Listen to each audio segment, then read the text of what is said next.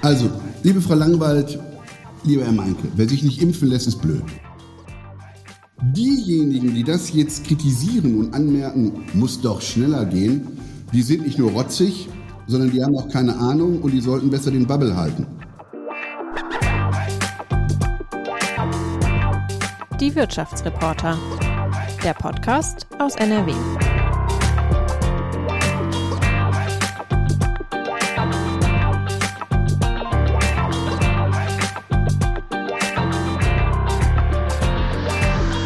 Mit 33.000 Mitarbeiterinnen und Mitarbeitern ist Evonik das zweitgrößte deutsche Chemieunternehmen.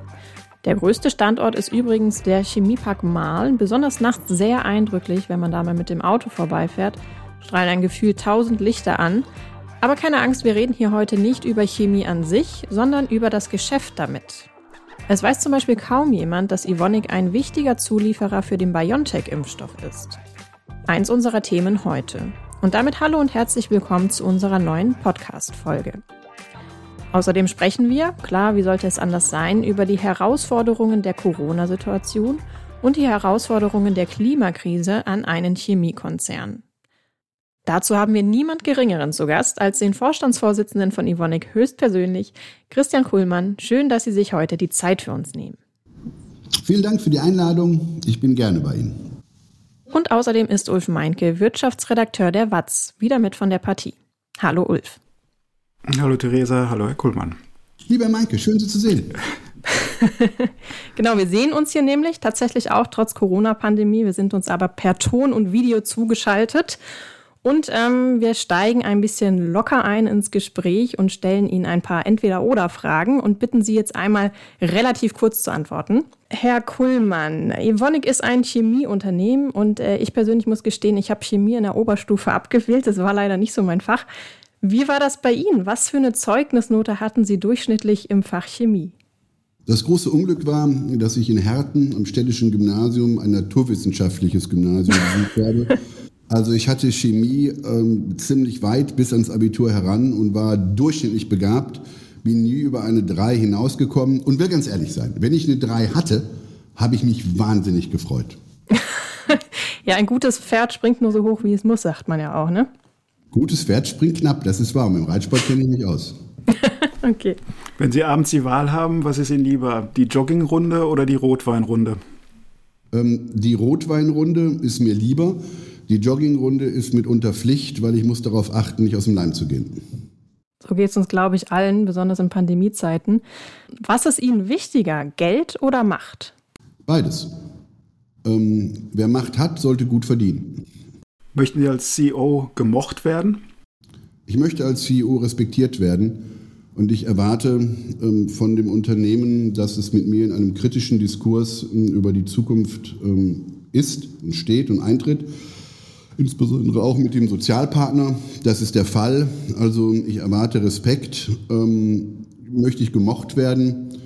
Ähm, wenn ich tief in mich hineinhorche, welcher Mensch möchte nicht gemocht werden? Ich bin ein Mensch, ich möchte gern gemocht werden, aber wichtiger ist, ähm, dieses Unternehmen in eine gute Zukunft zu führen. Da kann man nicht immer nur gemocht werden, denn dazu gehören auch harte Entscheidungen. Wissen Sie, liebe Frau Langwald, lieber Herr Meinke, das Notwendige und das Vernünftige sind mitunter schmerzhaft. Auch das gehört bei der Führung eines Konzerns dazu. Weise Worte. Was haben Sie denn in der Corona-Pandemie am meisten vermisst? Oder was vermissen Sie am meisten? Ach, wissen Sie, weise Worte will ich gar nicht sagen, weil so alt fühle ich mich noch nicht. Na gut. Ähm, was das? Was habe ich am meisten vermisst? Den Kontakt. Den Kontakt mit meinen Mitarbeiterinnen und Mitarbeitern, den Kontakt mit meinen Führungskräften, den Kontakt auch mit Freunden. Ganz äh, so, auch wirklich tief jetzt ins Private hineinguckend. Ähm, wir geben gerne an den Wochenenden bei uns kleine Gesellschaften und laden Gäste ein und diskutieren. Ähm, brennt bunt durcheinander und das war alles nicht möglich. Ähm, das habe ich vermisst und mittlerweile geht mir das auch fürchterlich auf den Senkel, dass das immer noch nicht möglich ist. Mhm. Ähm, aber ich habe doch die Hoffnung und auch eine gute begründete Zuversicht, dass es bald wieder möglich sein wird. Haben Sie denn vielleicht, ähm, als es vor einem Jahr die ersten Berichte über dieses neue Virus gab, äh, unterschätzt, wie hart äh, Corona die Wirtschaft mal treffen würde? Ja, klar. Also ich würde Sie anmogeln, wenn ich jetzt sagen würde, ach, Frau Langwald, Herr Meinke, das habe ich alles kommen sehen. Nein, das ist nicht der Fall. Das hat uns kalt erwischt. Ähm, als wir die ersten Informationen hatten, die ersten Einschätzungen vorgenommen haben, sind wir davon ausgegangen, dass das auf Asien begrenzt bleiben werden würde. Das war eine Fehleinschätzung. Wir haben uns nicht vorstellen können, dass es zu einer Pandemie kommt, auch nicht zu einer Pandemie mit so schrecklichen Folgen, wie wir sie haben erleben müssen. Ja, also wir waren genauso überrascht wie ich denke die meisten anderen auch und ich gebe das auch gerne zu. Okay, dann kommen wir mal zu Ihrem Unternehmen Evonik. Ähm, und ich würde jetzt mal behaupten, viele Menschen kennen äh, Evonik möglicherweise eher vom Trikot von Borussia Dortmund. Ähm, können Sie vielleicht in zwei kurzen Sätzen einmal erklären, was Evonik eigentlich macht? Evonik ist einer der größten Chemiekonzerne der Welt und Evonik wird einer der besten Chemiekonzerne der Welt. Was machen wir? Wir machen das Leben der Menschen besser. Mit unseren Produkten sorgen wir dafür, dass wir nachhaltiger wirtschaften können, dass die Menschen sich gesünder ernähren können und dass die Möglichkeit besteht, auch Produkte, die sie nutzen, langlebiger zu nutzen. Ähm, kurzum, Evonik ist ein Unternehmen, ähm, das wichtig ist und das in der Gesellschaft einen wichtigen und in der Industrie einen noch wichtigeren Stellenwert hat. Und der wird mit der Veränderung, mit dem Umbau von Wirtschaft und von Gesellschaft hin zu mehr Nachhaltigkeit ähm, noch größer und noch bedeutender werden. Kurze Unterbrechung. Wir haben da nämlich was für euch. Ihr könnt Digitaltickets für den Ruhr Summit 2021 gewinnen. Das Event im Ruhrgebiet, bei dem Investoren auf Startups treffen, Gründer auf Expertinnen und Kreative auf Unternehmen. Wir sind mit den Wirtschaftsreportern live vor Ort und zeichnen einen Podcast mit spannenden Gästen auf. Und ihr könnt digital auch live dabei sein. Wir verlosen nämlich 10 Tickets für den Ruhr Summit am 29. und 30. Juni. Alles, was ihr dafür tun müsst, ist auf den Link zum Gewinnspiel in der Folgenbeschreibung klicken und das richtige Lösungswort eintragen.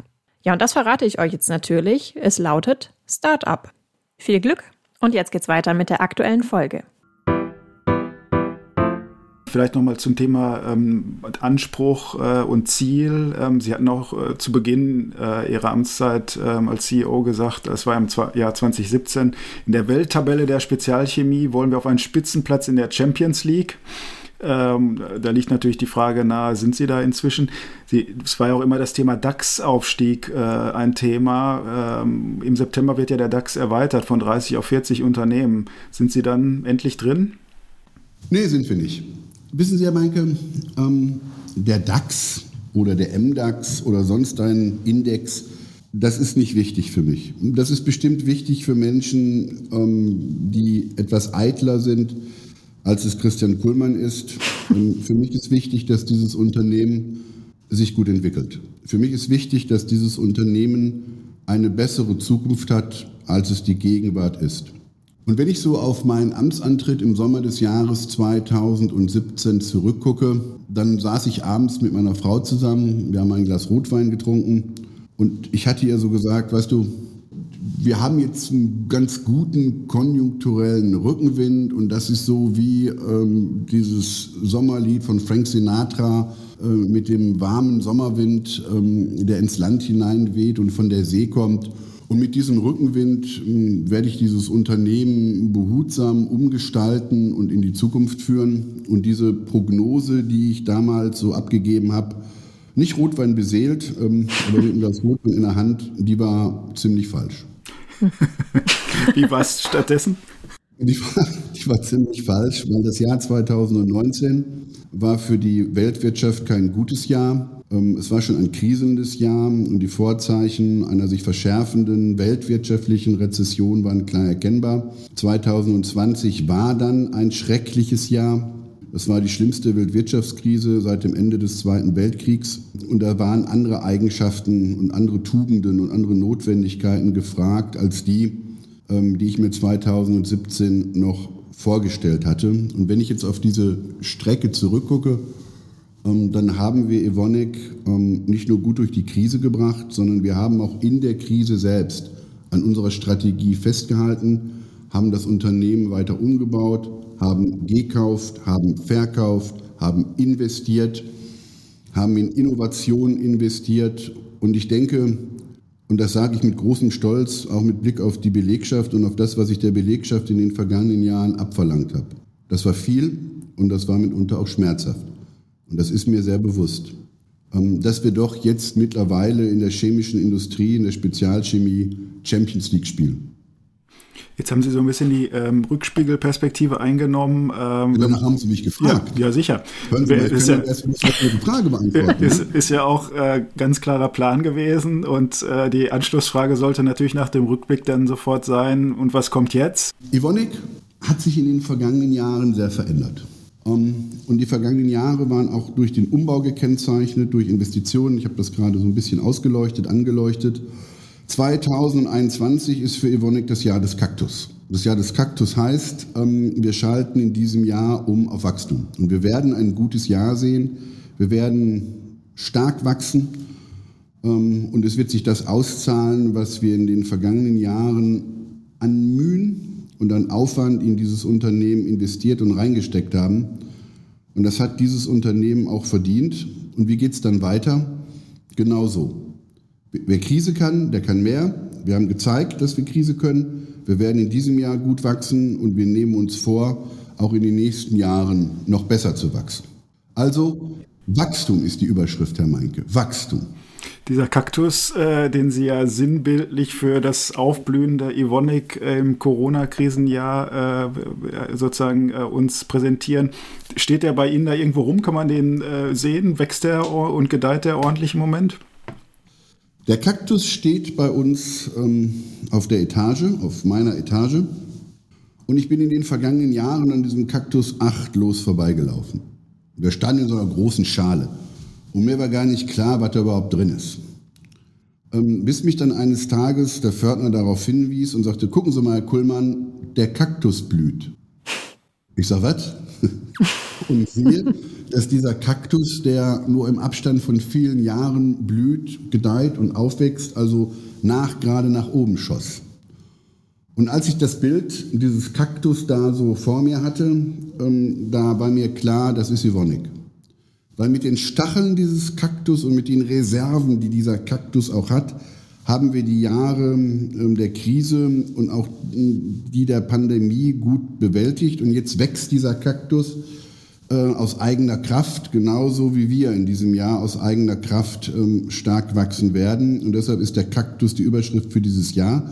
Und einige Mitarbeiter haben mir zu meinem Geburtstag einen kleinen Kaktus geschenkt, so einen ähm, Lucky Luke Kaktus. Schenkt man sonst nur der Schwiegermutter, oder? Dachte ich. ich liebe meine Schwiegermutter. Ich liebe meine Schwiegermutter. Ähm, und meine Schwiegermutter ist bestens über alles, was im Konzern äh, passiert, informiert, weil sie lebt in Rodenbach. Das ist ein kleines Örtchen, was nicht weit weg ist von Hanau. Und Hanau ist einer unserer größten Standorte in Deutschland. Deshalb kennt sie sich eben mit Ivonik bestens aus. Mhm. Und das ist so ein Lucky Luke Kaktus. Wollen Sie mal sehen? Wenn Sie den da haben? Klar. Klar. Das beim Schreibtisch. Können wir jetzt natürlich leider den Podcast-Hörerinnen und Hörern nicht ähm, zeigen, aber angucken tun wir uns den. Das ist ah, der ja. Lucky Luke Kaktus. okay. Im Übrigen ein limitiertes Modell. Hm. Aber äh, sehr pflegeleicht auch, ne? Ist, ist der aus Holz, oder? Ähm, nee, ich glaube, das ist ähm, das ist ähm, Kunststoff. Okay. Kunststoff. da kann ja nicht viel schief gehen. Absolut nicht. Die Tatsache, dass Evonik äh, so gut dasteht äh, in der Krise, wenn man das so sagen kann. Ähm, ich meine, auch Sie haben natürlich äh, die Krise zu spüren bekommen als Unternehmen. Äh, das ist, äh, das äh, konnte man ja auch den Zahlen ablesen. so viel Genauigkeit muss sein. Aber ich wollte mal auf das Thema Impfstoffe zu sprechen kommen. und Herr Maike, noch mal einen, hm? Maike, noch mal einen kurzen Punkt. Sie können mich immer unterbrechen. Das mache ich dann auch gerne mal, ja. Gerne, bin Sie eingeladen. Und wir werden, wir vergleichen uns nicht mit dem Krisenjahr 2020. Wir sind gut durch die Krise gekommen, besser auch als viele andere, sondern wir vergleichen uns in 2021 mit dem Vorkrisenjahr, also mit dem Vorpandemiejahr 2019. Und unsere Zahlen in 2021 werden besser sein als die Zahlen in 2019. Und ich darf mal daran erinnern, dass unser Bundeswirtschaftsminister Altmaier kürzlich erklärte, er rechnet damit, für die deutsche Volkswirtschaft insgesamt, dass wir das 2019er Niveau 2022 werden erreichen können. Da sind wir etwas schneller, da sind wir etwas besser und das macht mich sehr glücklich. Mhm. Vielleicht können Sie da mal in diesem Kontext einordnen, welche Rolle das Thema Impfen und der Impfstoff und Ihre äh, Rolle als, als Zulieferer unter anderem halt für BioNTech äh, spielt. Ähm, jeder Mensch äh, äh ich sage jetzt mal jeder, es gibt manche auch, die wollen sich nicht impfen lassen, aber ich, fast jeder Mensch hätte gern äh, möglichst schnell einen sicheren Impfstoff ähm, und äh, sehnt sich sozusagen nach dem Stoff. Also wenn ich eine äh, BioNTech-Impfung äh, bekäme, dann kann ich mit hoher Wahrscheinlichkeit sagen, da ist auch ein bisschen Ivonek drin. Also, liebe Frau Langwald, lieber Herr Meinke, wer sich nicht impfen lässt, ist blöd. Dem kann ich auch nicht helfen, der macht einen großen Fehler, was seine eigene Gesundheit anbelangt, aber was auch ähm, sein gesellschaftliches Verständnis und die Verantwortung für seine Nächsten anbelangt. Kurzum, der macht einen Fehler, der ist blöd, verstehe ich nicht, halte ich für falsch. Ich rate jedem, lass dich impfen. Ähm, das ist wichtig und das ist auch notwendig. Ivonik selbst, fangen wir mal mit dem Impfstoff an. Diese sogenannte mRNA-Technologie, ähm, die insbesondere BioNTech einsetzt, aber in der Perspektive auch CureVac, ist ein Gamechanger, ist eine Revolution in der Medizin. Dieser Impfstoff, diese Technologie wird in Zukunft nicht nur eingesetzt werden im Kampf gegen, die, gegen das Coronavirus, gegen die Pandemie und auch zukünftig gegen Mutationen ähm, dieses Virus, sondern sie wird insbesondere auch ähm, viel breitere Einsatzfelder finden, beispielsweise im Kampf gegen Krebs beispielsweise im Kampf gegen Generkrankungen, beispielsweise im Kampf gegen HIV. Dieser Impfstoff, dieses mRNA-Produkt kann aber nur dann in ihrem Körper Wirkkraft, Wirkmächtigkeit entfalten, wenn wir mit unseren Lipiden dabei sind. Was machen unsere Lipide? Unsere Lipide sind die Fähre. Der Impfstoff wird von unseren Lipiden, ich sage es mal untechnisch, ganz kleinen Fettkügelchen ummantelt und dann durch die Spritze in ihren Körper geschossen, um dann dort seine Wirkmächtigkeit entfalten zu können. Also kurzum, ohne die Lipide von Ivonik kann die mRNA-Technologie nicht funktionieren. Deshalb sind wir hier so wichtig. Wichtig heißt, wir haben vor einigen Jahren in den USA und in Kanada ähm, kleinere Unternehmen gekauft, ähm, diese Technologie, diese Lipidtechnologie mit unseren Innovationskapazitäten verbunden. Wir sind hier einer der starken Player weltweit und wir haben unsere Kapazitäten in Deutschland, in Hanau und in Dossenheim innerhalb von wenigen Wochen, innerhalb von wenigen Wochen, was sonst Jahre braucht, haben wir innerhalb von wenigen Wochen auf und ausgebaut. Hier schwingt nicht nur Stolz und Dankbarkeit mit gegenüber den Mitarbeitern und Mitarbeiterinnen, die das da gemacht haben. Ein ganz großartiger Job, insbesondere in Hanau. Hanau ist so ein bisschen so das äh, gallische, rebellische Dorf bei mir im Konzern mitunter. Die Hessen können sehr leidenschaftlich sein. Ähm, aber da und da haben sie einen ganz und gar herausragend guten Job gemacht. Und da schwingt auch noch was anderes mit. Wenn Sie die Industrie, wenn Sie die Wirtschaft von den Fesseln dieses übermäßigen Bürokratismus in Deutschland befreien, dann sind wir in der Lage, auch innerhalb von sechs bis acht Wochen Produktionsanlagen zu bauen, für die Sie sonst Jahre brauchen. Also es ist auch eine tolle Erfahrung, die wir hier am Standort gemacht haben. Darf ich da einmal kurz zwischenfragen? Klar, was ich darf, das darf ich Ihnen nicht absprechen. da frage ich mich, ähm, also es gibt ja Lieferprobleme bei BioNTech. Alle warten auf diesen Impfstoff. Der verzögert mhm. sich. Woran liegt es denn? Liegt das an den Zulieferern? Liegt das an denen, die am Ende den Impfstoff herstellen? Ähm, warum verzögert sich das? Es verzögert sich nicht, sondern ich bitte mal, diesen Prozess, den wir jetzt haben, von der Forschung über die Entwicklung bis zur Produktion des Impfstoffs zu vergleichen mit ähnlichen Verfahren in der Vergangenheit. Da ist es schon so, dass wir jetzt hier in atemberaubendem Weltrekordtempo unterwegs sind. Also selbst der ehemalige 100 Meter Olympiasieger Carl Lewis äh, würde blass wenn er sehen würde, wie schnell wir hier ähm, handeln, agieren und produzieren. Die Produktion ist ein enorm anspruchsvoller, komplizierter und komplexer Prozess, an dem viele unterschiedliche Unternehmen beteiligt sind. Und es ist uns in Deutschland gelungen, es ist der deutschen Industrie gelungen, diese Dinge so zu orchestrieren, dass quasi über Nacht aus dem Kindergartenchor die Wiener Philharmoniker wurden. Schöner Vergleich, ja. Also wirklich, wirklich stark. Diejenigen, die das jetzt kritisieren und anmerken, muss doch schneller gehen, die sind nicht nur rotzig, sondern die haben auch keine Ahnung und die sollten besser den Bubble halten. Ich glaube, das war die Antwort auf Ihre Zwischenfrage. Ich will jetzt nicht den roten Faden verlieren, deshalb gucke ich jetzt ein wenig irritiert in Ihre Augen und frage mich, was ist die nächste Frage? Nächste Frage könnte zum Beispiel sein, ähm, Sie sagen, Bürokratie und ähnliches hemmt vielleicht sonst auch den Aufbau von solchen Werken. Ähm, ist dann sozusagen Hanau so ein Beispiel dafür, wie es jetzt immer laufen sollte aus Ihrer Sicht? Woran hakt es sonst? Also ist das jetzt, äh, ist ja, kann ja auch nicht jetzt reine Zauberei gewesen sein, ne? Nein, Zauberer sind wir nicht. Wir sind Chemiker, wir sind Ingenieure, wir sind Wissenschaftler, wir sind engagierte und leidenschaftliche Mitarbeiter und Mitarbeiterinnen von und für Evonik, die diesen Konzern jeden Tag ein bisschen besser machen wollen und die über die Impfstoffe auch einen ganz großen und großartigen Beitrag leisten, die Pandemie zu bekämpfen. Das hat nichts mit Zauberei zu tun, das ist harte Arbeit. Ja, den Punkt, den Sie ansprechen, und meine Stimme senkt sich ein wenig, der ist wichtig. Was haben wir denn jetzt in der Pandemie gesehen? Wie durch ein Brennglas nach gerade. Wir haben uns in den vergangenen Jahren und Jahrzehnten gerne eingeredet, dass unsere Verwaltung Weltspitze ist und dass sie Maßstab ist im Vergleich zu vielen anderen. Das ist nicht richtig. Unsere Verwaltung hat erheblichen Reparatur- und Reformbedarf. Mit unserer Verwaltung meinen Sie die staatliche Verwaltung und nicht die Evonik-Verwaltung wahrscheinlich, ne? Nein, ich rede von der, nach der Sie mich gefragt haben, von der Verwaltung der öffentlichen Hand, von der öffentlichen Hand.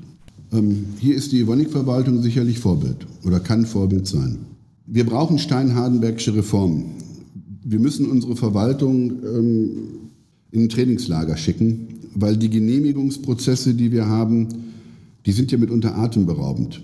Wir bewegen uns ja in den Genehmigungsprozessen äh, wie Regenwürmer. Gegen uns sind Schnecken Sprinter. Ähm, das ist fürchterlich. Das ist das eine. Das andere ist ähm, das Planungsrecht. Wir investieren in Mal annähernd 500 Millionen Euro in die modernste High-Performance-Polymersanlage der Welt. In der Vergangenheit wäre es zwingende Auflage gewesen, dass wir unsere Planungsunterlagen im Internet veröffentlichen. Aber wenn dieses Land keine Rohstoffe hat, wenn dieses Land darauf angewiesen ist, dass es in Sachen Innovation, in Sachen Forschergeist Vorsprung hat gegenüber unseren Wettbewerbern, dann müssen wir diesen Vorsprung auch verteidigen und schützen. Und dann kann von uns nicht erwartet werden, dass wir unsere Kronjuwelen praktisch im Schaufenster anbieten. Die müssen geschützt werden. Und erst durch die entsprechenden veränderten Gesetze der schwarz-gelben Landesregierung hier in Düsseldorf waren die Entscheidungsgrundlagen für uns so, dass wir gesagt haben, wir können in Deutschland, wir können in Nordrhein-Westfalen investieren. Aber stellen Sie sich mal den Irrsinn vor, der auch an bürokratischem Aufwand in der Vergangenheit notwendig gewesen wäre. Ein Albtraum. Bevor wir über äh, das Thema Schutz geistigen Eigentums vielleicht nochmal sprechen, nochmal eine Nachfrage äh, zum Thema, was im Ausland äh, produziert wurde und was äh, hier zu Lande produziert wurde. Also da hat ja die Corona-Krise auch äh, nach meiner äh, Einschätzung zumindest auch ein paar Mängel ähm, offenbart. Äh, zumindest war ja nicht alles, was man in der Corona-Krise brauchte, auch unmittelbar hier verfügbar und manches wurde nur im Ausland hergestellt. Der VCI hat jetzt äh, sich zum FDP-Programm äh, geäußert und ähm, hat äh, Vorschläge zur Rückholung von Wirkstoffproduktion kritisiert und hat gesagt, die internationale Arbeitsteilung habe sich da bewährt. Das hat mich ein Stück weit irritiert, weil äh, jetzt auch beim Beispiel äh, Impfstoffzulieferung äh, sieht man ja, da sind bestimmte Sachen auch erstmal nicht hier vorhanden gewesen, sondern mussten hier aufgebaut werden. Ich, zwar in beeindruckender Geschwindigkeit, aber sie mussten erst noch aufgebaut werden. Ne? Liebe Frau Langweil, lieber Herr Meinke, heute an morgen denken ist doch für die Staatsführung, ist für die Unternehmensführung ähm, das entscheidende, das strategische Kriterium Nummer eins, also Handeln mit dem langen Blick. Deutschland hat durchaus Chancen über den Aufbau und die Förderung der mRNA-Technologie, die wir hier haben, mit den herausragenden Zulieferern drumherum, zu denen auch Ivoni gehört, wieder ein Stück weit Apotheke der Welt werden zu können. Das ist Spitzentechnologie. Wir sollten alles dafür tun, diese Spitzentechnologie hier in Deutschland zu stärken. Sie haben gerade nach einfach herzustellenden Produkten und Präparaten gefragt. Die werden wir in Deutschland auch in Zukunft nicht zu wettbewerbsfähigen Preisen produzieren können. Damit macht eine Investition für solche Produkte in Deutschland wirtschaftlich keinen Sinn. Es mag an der einen oder anderen Stelle klug sein, bestimmte Produkte und Präparate wie beispielsweise Schutzanzüge und Masken vorzuhalten. Im Sinne der Daseinsvorsorge ist das eine staatliche Aufgabe. Aber hier Produktion dafür aufzubauen, ist betriebswirtschaftlich unsinnig, weil sie niemals wettbewerbsfähig äh, wird sein können gegenüber beispielsweise asiatischen ähm, Wettbewerbern. Da muss man fein unterscheiden. Hochtechnologie mit der Chance, ein Stück weit wieder Apotheke der Welt werden zu können. Ja, in jedem Fall. 0815 Produkte, nein. Die haben hier in der Produktion keine Zukunft, weil sie hier nicht wettbewerbsfähig hergestellt werden können. Der Zug ist abgefahren. Genau. Gut, dann, äh, dann mache ich mal weiter mit einer auch wieder etwas frechen Frage vielleicht. Ähm, ich habe mich gefragt, äh, Sie sind ja auch ähm, praktizierender Christ. Ähm, ist es denn ähm, gut vereinbar, also quasi mit der Corona-Pandemie hohe Gewinne einzufahren auf der einen Seite und auf der anderen Seite aber auch zu schauen, dass eben äh, diese weltweite Pandemie irgendwie äh, schnellstmöglich und bestmöglich ähm, ausgemerzt wird und äh, dazu schauen, dass man eben, ich sag mal, schnell allen hilft? Ähm, wer Gutes tut, der darf dafür auch gut bezahlt werden. Mhm. Und Yvonne tut Gutes und deshalb werden wir auch gut dafür bezahlt. Und es ist schön zu sehen, dass wir mit dem, was wir tun und wie wir es tun, auch einen erheblichen Beitrag leisten, die Pandemie zu bekämpfen. Also das ist für mich kein Widerspruch, sondern das ist für mich der Lohn ähm, von Fleiß und ähm, Forschergeist, ähm, der hier zum Ausdruck kommt. Mhm. Warum sehen Sie darin einen Widerspruch? Sagen wir so, selbst der amerikanische Präsident hat ja das Thema äh, auf die Agenda gesetzt, indem er äh, ein Fragezeichen hinter den Patentschutz gesetzt hat. Der amerikanische Präsident hat das Thema auch auf die Agenda gesetzt, weil er damit die volkswirtschaftlichen Interessen seiner Nation vertritt. Und über diese Technologie verfügen die Amerikaner nicht. Und das ist sicherlich ein einfacher Weg, an diese Technologie heranzukommen. Im Übrigen möchte ich auf einen Punkt hinweisen. Es ist nicht die Frage, ob wir den Patentschutz lockern oder nicht, ähm, um mehr Impfstoff zu produzieren, sondern wir haben ja im ersten Teil des Interviews darüber gesprochen, sondern es ist die Frage, haben wir die Produktionskapazität, haben wir auch die Dichte und die Qualität in dem Netzwerk der Zulieferunternehmen. Das hat erst einmal äh, mit dem Patentschutz nichts zu tun. Und ich bitte schon zu berücksichtigen, ähm, dass neben, dem, ähm, neben der Frage um den Patentschutz wir auch dann auf die dahinterliegenden Fragen gucken müssen. Und die sind doch hier etwas anders gelagert. Vielleicht ähm, gehen wir mal von äh, dem einen Thema zum nächsten Thema und sprechen über, ähm, über, das, äh, über das Thema Klimaschutz. Es wäre, ich vermute mal, Ihre Erwartung wäre auch gewesen äh, zum Amtsantritt als VCI-Präsident, äh, dass dieses Thema viel mehr eine Rolle spielt, als es jetzt dann äh, Thema äh, war. Glauben Sie, dass das Thema jetzt nochmal, wenn Corona vielleicht in den Hintergrund tritt, noch stärker im öffentlichen Fokus steht, allzumal ja auch das Bundesverfassungsgericht da doch äh, ein sehr wegweisendes Urteil gesprochen hat und auch die Bundesregierung äh, höhere Ziele äh, ausgesprochen hat. Also jetzt soll man äh, nicht 2050 äh, die Klimaneutralität erreicht haben, sondern schon 2045. Ist das überhaupt ähm, aus Ihrer Sicht möglich und technologisch machbar? Die Klimaschutzdebatte ist da und es ist gut, dass sie da ist. Es ist wichtig, dass wir über unsere Zukunftschancen und über die Art, wie wir in Zukunft leben wollen, diskutieren. Und ich gehe auch davon aus, dass die diese Debatte rund um Klimaschutz, Umweltschutz, Nachhaltigkeit ähm, ein wesentliches, ein wichtiges Thema im jetzt aufkommenden Bundestagswahlkampf sein wird. Das ist berechtigt und das ist richtig. Sie haben, Herr Meinke, den Beschluss des Bundesverfassungsgerichtes angesprochen. Der Beschluss des Bundesverfassungsgerichtes zeigt, dass Politik sich von, der, von dem bisherigen Management, der bisherigen Dramaturgie im Umgang mit dem Thema ähm, Klimaschutz lösen muss. Was meine ich damit? Wir haben bislang beobachtet, dass bei dem Verfehlen, bei dem Nichterreichen von Zielen, die Politik sich gegeben hat, dieser Umstand dadurch kaschiert wurde, dass man sich noch ambitioniertere, noch strengere, noch höhere Ziele gegeben hat, die man in Zukunft wird erreichen wollen. Das geht jetzt nicht mehr. Denn das Bundesverfassungsgericht hat sehr klar gesagt, wir brauchen hier Generationengerechtigkeit.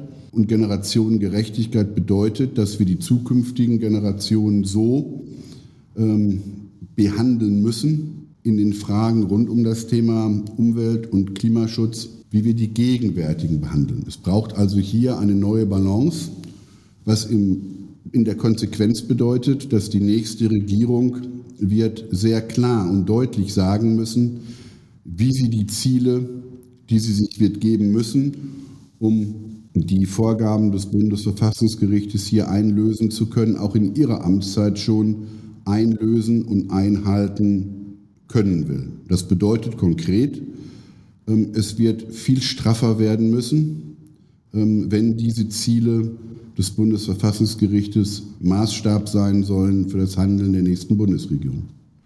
Die Ziele, die die Bundesregierung setzt, das ist ja das eine. Sie können sich als Unternehmen ja auch äh, selber äh, Ziele setzen. Also viele Unternehmen tun das ja. RWE sagt, wir wollen bis 2040 klimaneutral sein. Microsoft geht sogar so weit und sagt, wir wollen rückblickend äh, klimaneutral äh, werden und sind auch noch das äh, entfernen aus der Atmosphäre, was wir mal ausgestoßen haben, also eine negative CO2-Bilanz äh, bis 2030 erreichen.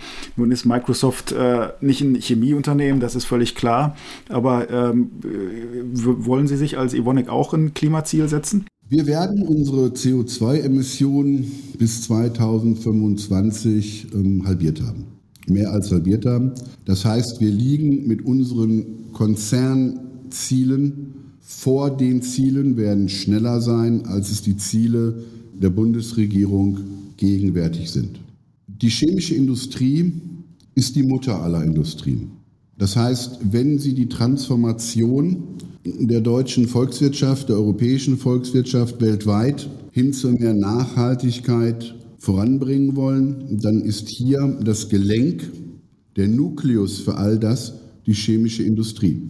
Wir sind in nach gerade allen äh, Bereichen und in allen Prozessen, in allen Produktionsprozessen drin. Und wir sind die, die mit unseren Produkten diese Prozesse verbessern, für Ressourceneffizienz sorgen. Das heißt, Sie müssen bei dem Thema bitte in Lieferketten denken, in Wertschöpfungsketten denken. Das tut Politik gegenwärtig bei weitem noch nicht ausreichend. Ähm, und es kommt mir mitunter so vor, als ob viele in der Politik meinen, ähm, Wertschöpfungsketten, ähm, das sind Amulette. Das ist aber nicht der Fall, sondern bei der Wertschöpfungskette geht es darum, für Wachstum und für Wohlstand in diesem Land zu sorgen. Und das muss man im Zusammenhang denken. Das ist komplex, es ist kompliziert, aber es ist notwendig. Das bedeutet, dass es nicht ausreicht, sich aus einem quasi religiös beseelten, gesinnungsethischen Verständnis heraus ein einziges Ziel zu suchen und alle anderen drumherum wegzulassen. Konkret, wir werden nichts schaffen, gar nichts, wenn wir uns ausschließlich auf den Klima- und auf den Umweltschutz reduzieren und nicht zugleich auch auf die Frage nach wirtschaftlichem Wachstum und nach sozialer Zukunft der Arbeitnehmerinnen und Arbeitnehmer konzentrieren. Wir müssen das in, diesem, in dieser Trias, in diesem Zusammenhang denken. Denn nur wenn diese Volkswirtschaft wächst, nur dann wird sie in der Lage sein, auch die Innovationen finanzieren zu können, die wir uns vornehmen müssen, um die Transformation hin zu einer nachhaltig produzierenden Volkswirtschaft zu schaffen. Wir müssen also in diesem Dreiklang denken. Und das ist etwas, was ich gegenwärtig sehr vermisse, das bemängele ich. Das, äh, also mein Gefühl ist, es geht so ein bisschen vielleicht jetzt auch an die Adresse von Fridays for Future äh, und anderen Klimabewegungen. Wie halten Sie es mit solchen Bewegungen? Also Joe Keser zum Beispiel hat ja äh, Luisa Neubauer mal einen Posten im Aufsichtsrat angeboten. Was ist da so Ihre Strategie? Also fangen wir mal mit Fridays for Future an. Das sind junge Menschen, die sich um ihre Zukunft Gedanken machen. Das ist toll. Das sind junge Menschen, die sich politisch engagieren und davon lebt eine Demokratie.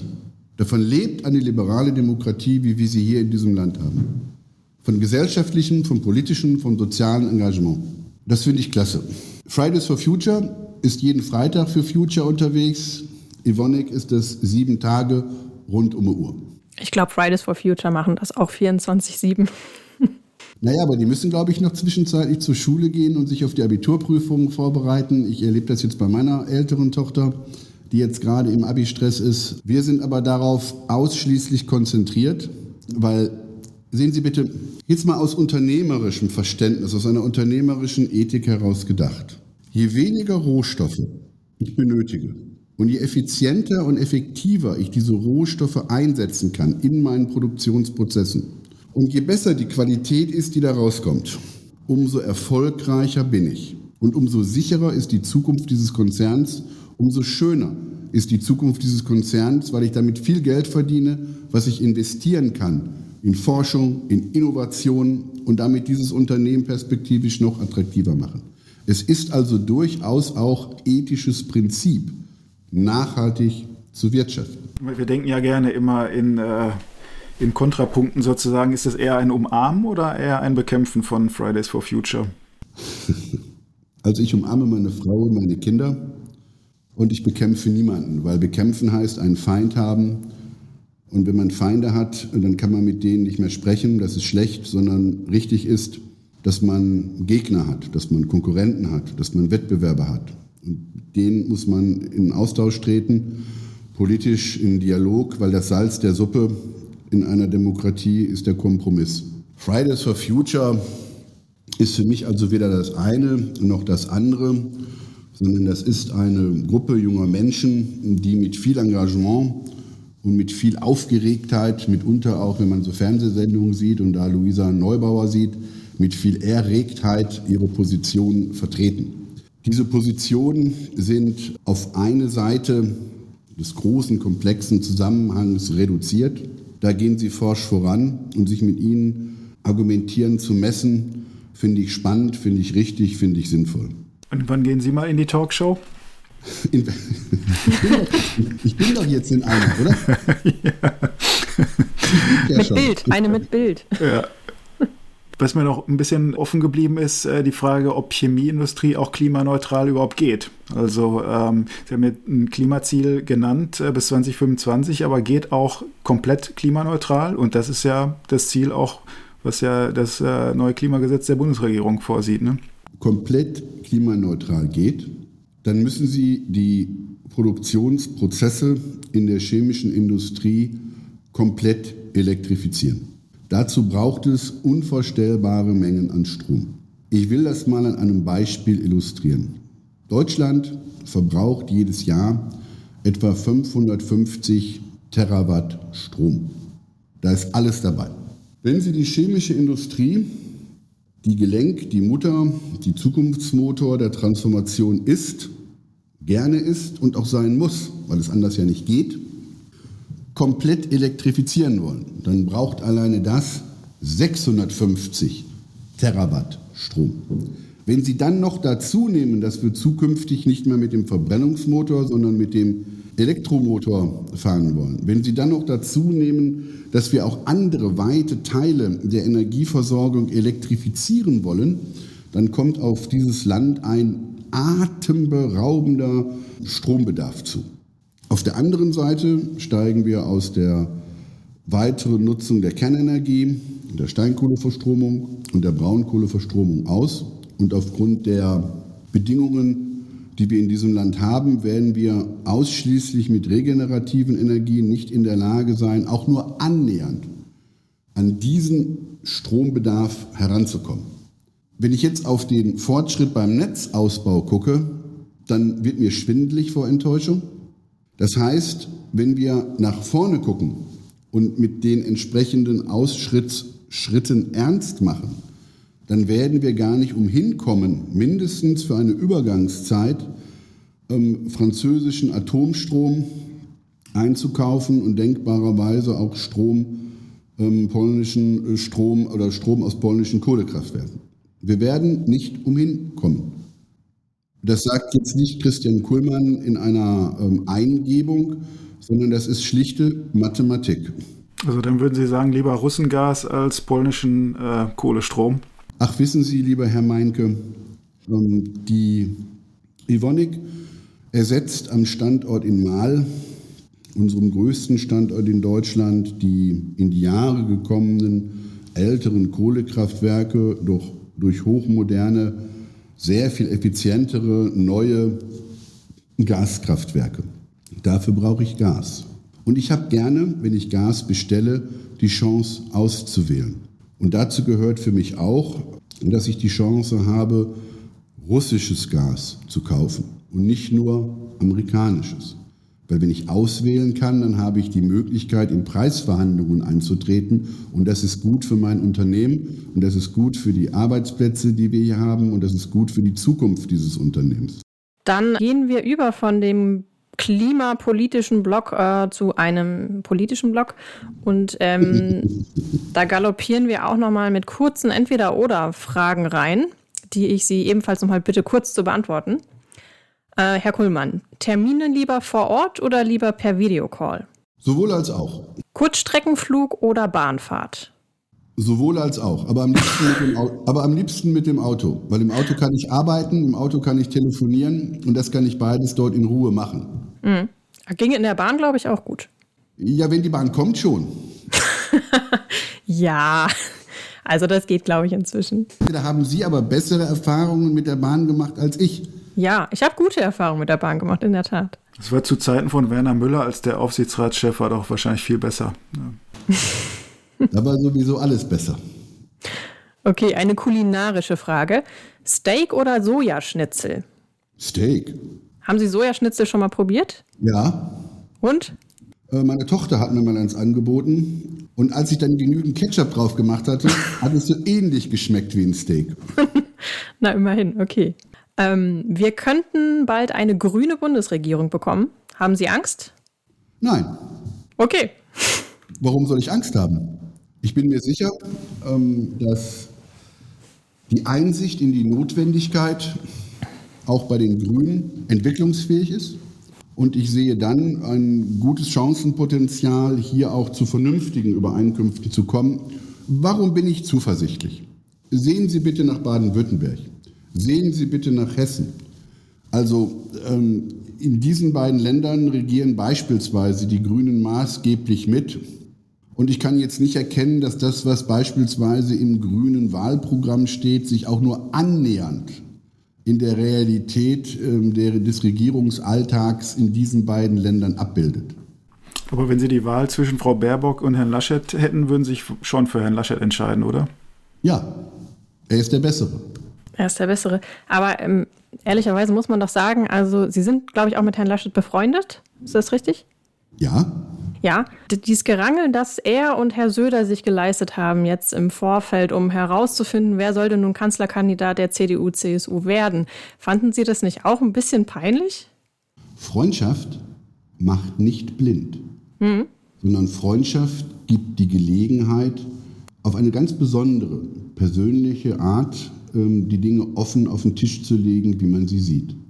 Und ich finde es großartig, dass es einen offenen Austausch ähm, mit dem Ministerpräsidenten ähm, und uns geben kann, wie auch mit vielen anderen. Das ist das eine. Das andere ist, eine Demokratie lebt auch vom Konflikt und von der Auseinandersetzung um die besten und dann auch um bessere Lösungen.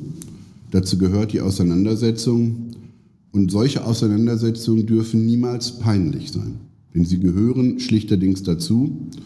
Und ähm, ich habe unter anderem Geschichte studiert. Und wenn wir einmal in die Geschichte dieser Republik äh, eintauchen und ich Sie auf eine kleine Revue vielleicht demnächst mal einladen dürfte, dann würden Sie sehen, ähm, dass die Debatten und die Diskussion, die es da jetzt um die Frage gibt, wer ist der Bessere, früher noch viel härter und heftiger ausgetragen wurden.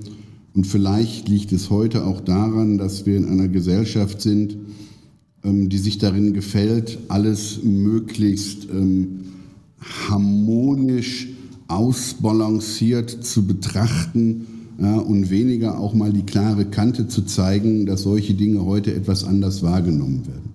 Mhm. Ist ja auch so, dass Wirtschaftslenker sich bei politischen äh, Themen oft zurückhalten, weil sie Angst haben, sich vielleicht auch den Mund zu verbrennen. Ähm, würden Sie sagen, dass es auch ganz gut wäre, wenn auch die Wirtschaftslenker sich häufiger mal auch da klar positionieren würden und auch politisch positionieren würden? Ähm, das ist dringend notwendig. In einer Demokratie gibt es sehr viele unterschiedliche Interessen.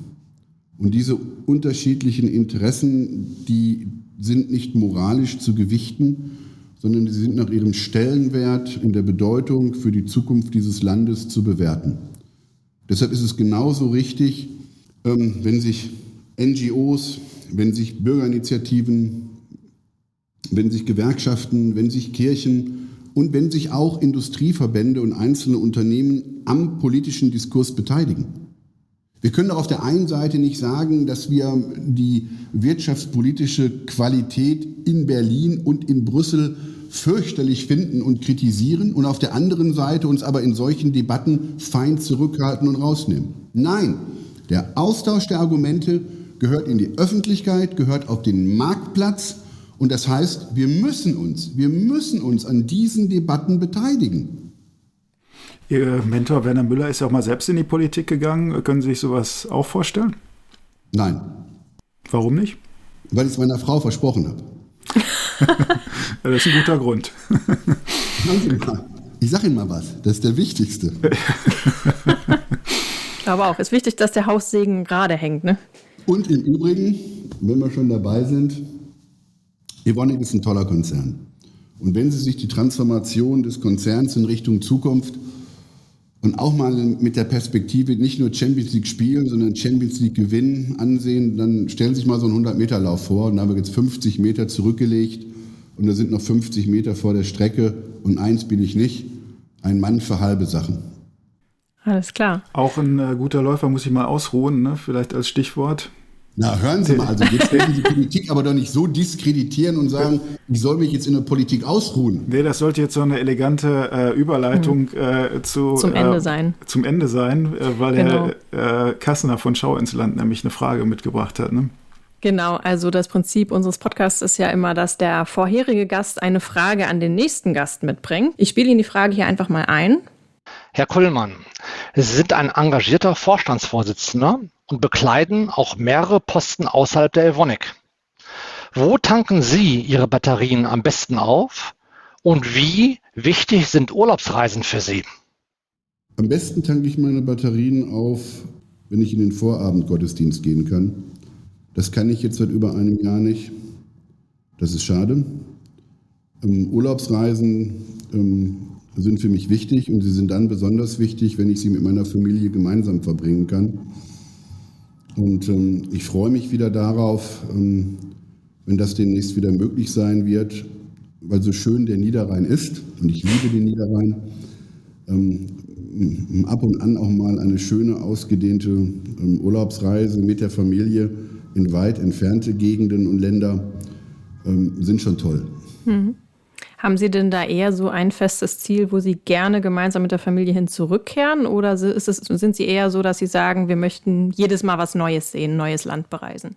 Ähm, wir haben ein, auf einer ostfriesischen ähm, Insel ein kleines Ferienhaus. Und mhm. ähm, als die Kinder noch klein waren, wir wissen, ich habe zwei Töchter, dann haben wir damit unter den ganzen Sommer verbracht und haben das geliebt. Und wenn ich mhm. jetzt so leise um die Ecke komme und sage, wollen wir nicht mal wieder auf diese Insel fahren, dann kriege ich ein müdes Lächeln. Erstens ist das WLAN da schlecht. Ähm, zweitens. Äh, kennen die da mittlerweile jede Muschel mit Vornamen. Äh, und drittens sind die jetzt auch in einem Alter, wo sie sagen, oh, Papi, lass mal. Hm. Ähm, aber ich verbringe da gerne Zeit, wenn es wieder möglich ist. Ähm, ja. Hm. Ich glaube, in Pandemiezeiten haben ja ohnehin viele Deutsche auch äh, ihr eigenes Land sozusagen und äh, ganz neue Reiseziele hier in ihrem Land entdeckt, die sie jetzt gerne erkunden. Ja, was soll ich sagen? Also mich zieht es an die Nordsee. Mhm. Und da muss ich aber nicht mehr viel erkunden, weil da kenne ich mich ganz gut aus. Ja. Sehr schön. Okay. Ja, vielen Dank bis hierhin, Herr Kuhlmann. Wir haben äh, noch die Bitte an Sie, dass Sie auch unseren nächsten Gästen eine Frage äh, mit auf die Reise geben. Äh, wir haben Douglas-Chefin Tina Müller bei uns, zusammen mit dem Düsseldorfer Agenturchef Frank Doppheide. Was würden Sie denn unseren nächsten Gästen gerne für eine Frage stellen? Also ich würde gerne ähm, von der Frau Müller wissen, was das betörendste Männerparfum für Sie ist. okay. Sehr schön. Prima, dann ähm, fragen wir das und äh, die Antwort können Sie sich dann am 18. Juni anhören. Da gibt es dann die Podcast-Folge mit äh, Frau Müller und Herrn Doppheide. Dann äh, bleibt uns jetzt nur noch, äh, ja, uns nochmal ganz herzlich bei Ihnen zu bedanken, Herr Kuhlmann. Vielen Dank. Ähm, hat mir Spaß gemacht. Vielen Dank für die Einladung. Hab das auch gerne gemacht. Das hätte ich ja gerade nicht gesagt, dass es mir Spaß gemacht hat. Dies gesagt habend, ähm, danke ich Ihnen noch einmal, wünsche Ihnen viel Spaß und Vergnügen. Bleiben Sie gesund und munter. Und wie sagt man hier, bis die Tage. Ganz herzlichen Dank an Sie. Bis die ja, Tage. Tschüss. Alles Gute Ihnen. Tschüss. Tschüss.